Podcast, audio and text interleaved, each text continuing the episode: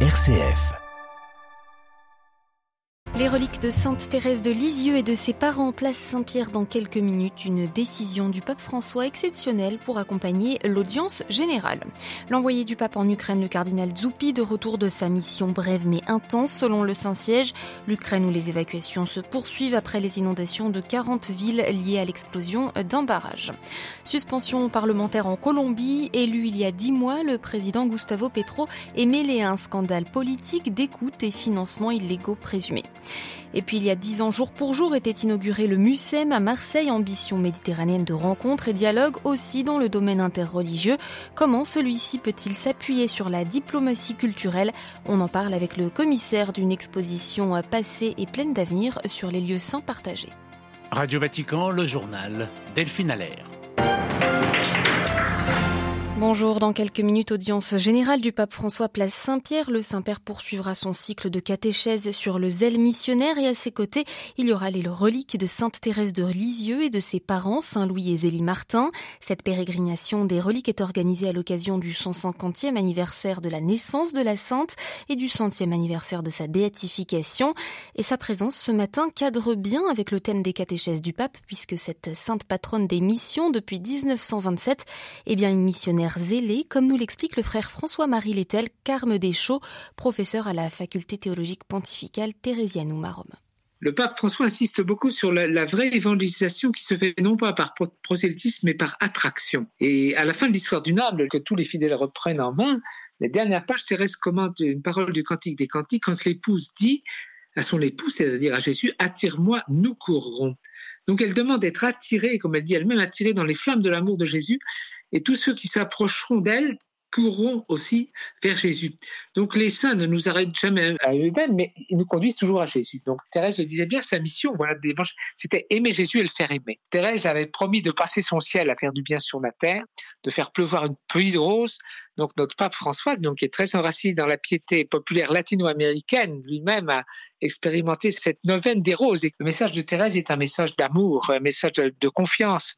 Donc le Seigneur nous aime, il ne nous abandonne pas. Le programme de Thérèse, c'est sauver les âmes.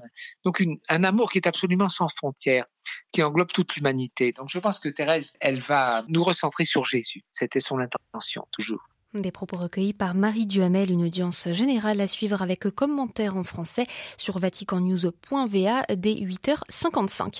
Et dans le cadre du pèlerinage de ces reliques de la petite Thérèse, le cardinal Pietro Parolin, secrétaire d'État du Saint-Siège, célèbre ce soir une messe en l'église Saint-Louis des Français de Rome, suivie d'une veillée de prière et nuit d'adoration des reliques. Le cardinal Matteo Zuppi est lui de retour de sa mission à Kiev. L'archevêque de Bologne et président des évêques italiens a rencontré hier en Ukraine le président Zelensky. Selon le Saint-Siège, une visite brève mais intense au nom du pape François pour évaluer les étapes à poursuivre tant sur le plan humanitaire que dans la recherche des voies d'une paix juste et durable. L'Ukraine où les évacuations massives continuent après la destruction du barrage hydroélectrique de Karovka hier par bus et par train. Ils sont plus de 17 000 habitants à avoir déjà été évacués. 40 000 personnes au total risquent de voir leur maison inondée. Moscou et Kiev se rejettent la faute de l'explosion à l'origine de la destruction. Avec la fin du barrage, la Crimée annexée par Moscou risque en tout cas de ne plus être approvisionnée en eau potable. Olivier Bonnel. La centrale nucléaire sous contrôle russe située en amont du barrage pourrait être affectée par sa destruction car elle a besoin de l'eau du Dniepr pour son refroidissement. La situation reste néanmoins sous contrôle, a assuré la direction du site nucléaire. L'Ukraine, qui a accusé l'armée russe d'avoir fait sauter le barrage, dénonce un acte de terrorisme alors que sans surprise, la version du Kremlin est bien différente et évoque un acte de sabotage délibéré de la part des Ukrainiens. Quoi qu'il en soit, le verrou de Kakovka a sauté et l'eau a déjà inondé de nombreuses parcelles et villages. Plus de 40 000 personnes risquent de se retrouver dans des zones inondées.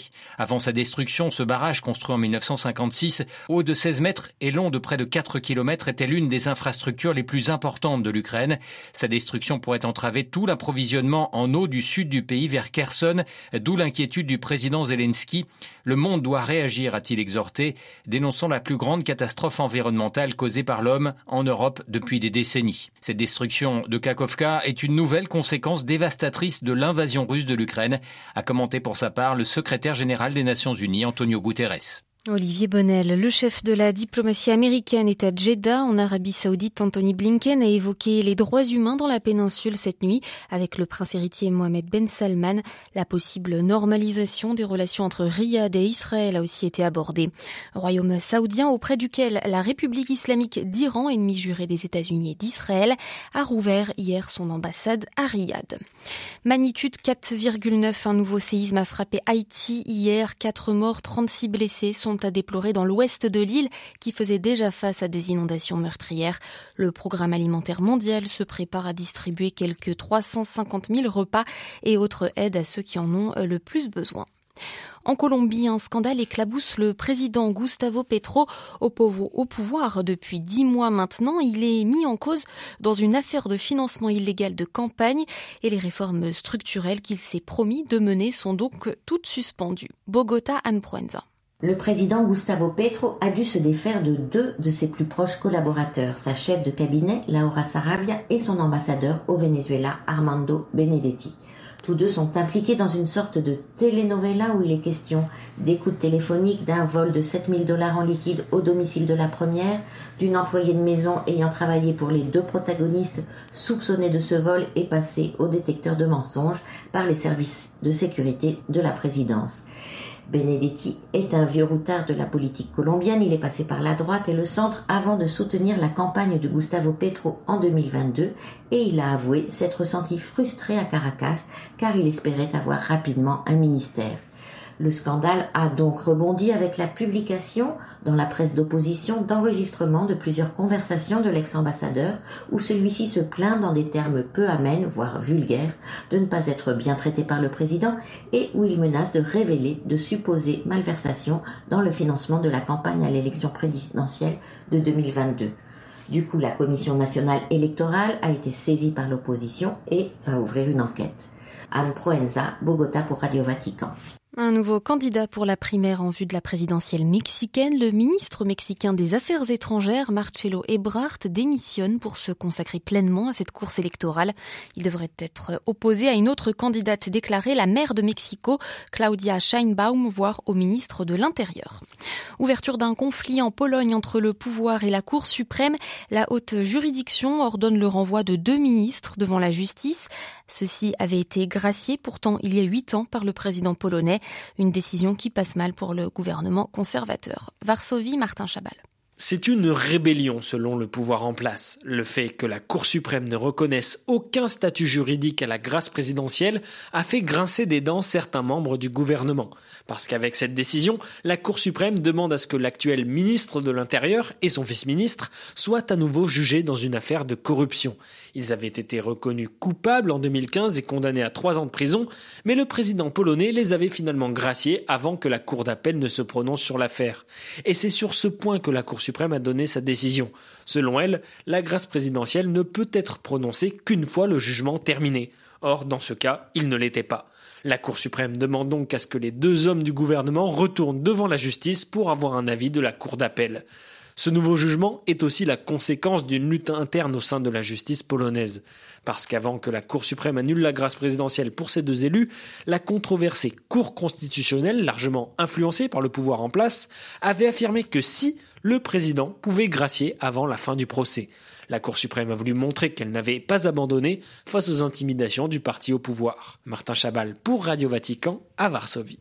Plus aucun consulat du Sénégal à l'étranger n'est ouvert. Décision temporaire du gouvernement Macky Sall à la suite des troubles et émeutes que traverse le pays. Nombre d'entre eux avaient été attaqués à Paris, Bordeaux, New York. Cette fermeture prive des centaines de milliers de Sénégalais de l'étranger, évidemment des services consulaires comme l'assistance ou la délivrance de passeports. Le principal parti d'opposition au Burundi suspendu, le Conseil national pour la liberté, a vu ses activités interrompues par le ministère de l'Intérieur en raison euh, officiellement d'irrégularités lors de ces deux derniers congrès. La direction du parti dénonce une violation grave de la Constitution dans ce pays de la région des Grands Lacs, régulièrement pointé du doigt pour des atteintes aux droits humains.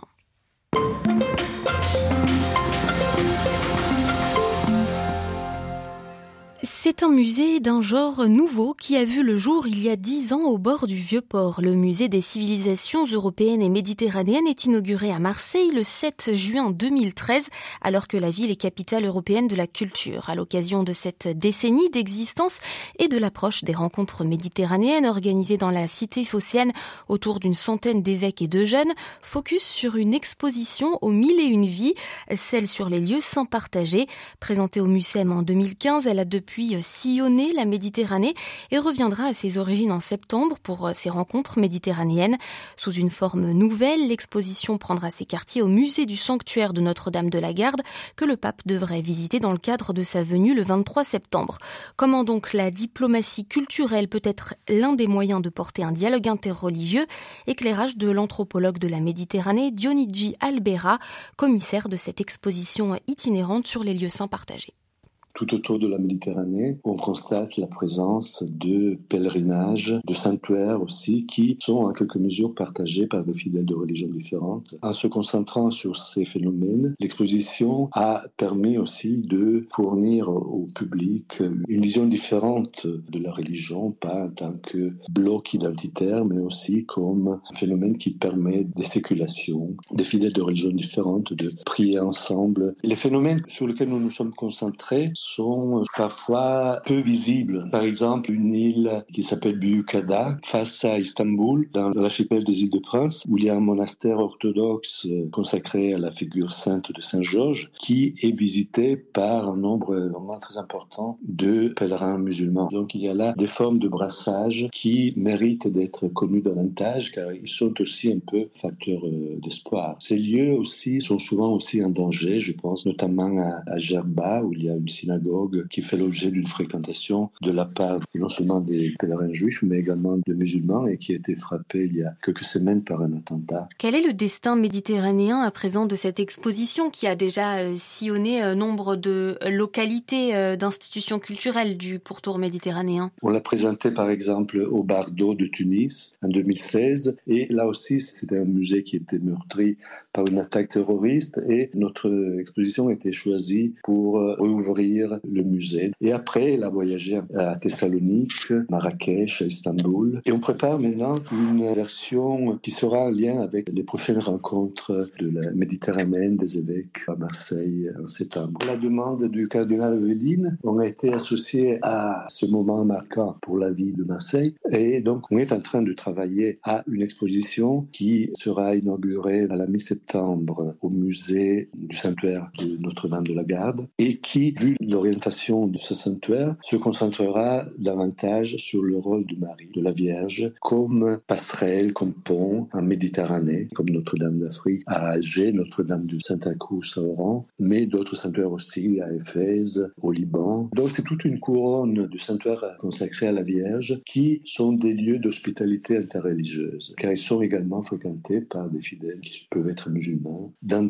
quelques cas aussi juifs. Et donc on va illustrer ce phénomène qui se produit également à Notre-Dame de la Garde. Diriez-vous que la nécessité du dialogue, de la connaissance mutuelle en Mare Nostrum passe aussi par cette diplomatie de l'art à travers euh, des institutions culturelles? Pour euh, créer justement ces passerelles, pour euh, montrer aux gens qu'ils sont plus proches de ce qu'ils imaginent parfois avec des personnes d'autres religions. Les instruments traditionnels du dialogue religieux risquent d'être un peu limités car le dialogue interreligieux et souvent le fait de personnes qui sont déjà familiers avec tout ça, des colloques, des moments de réflexion, mais il est important aussi de s'adresser à un public plus large. Et par exemple, dans notre exposition, nous nous efforçons d'utiliser la force, la puissance des œuvres d'art pour communiquer des émotions au public, car des contenus issus d'une réflexion peuvent mieux passer s'ils sont véhiculés par des formes, des, par des représentations qui parle aussi aux âmes des gens. Dans les différentes éditions de cette aventure itinérante, nous pu constater que c'est un instrument important pour communiquer des contenus théologiques qui parfois peuvent un peu rebuter les non-spécialistes. Dionigi Albera, anthropologue de la Méditerranée, commissaire de l'exposition itinérante sur les lieux saints partagés, était ce matin l'invité du dossier de Radio Vatican.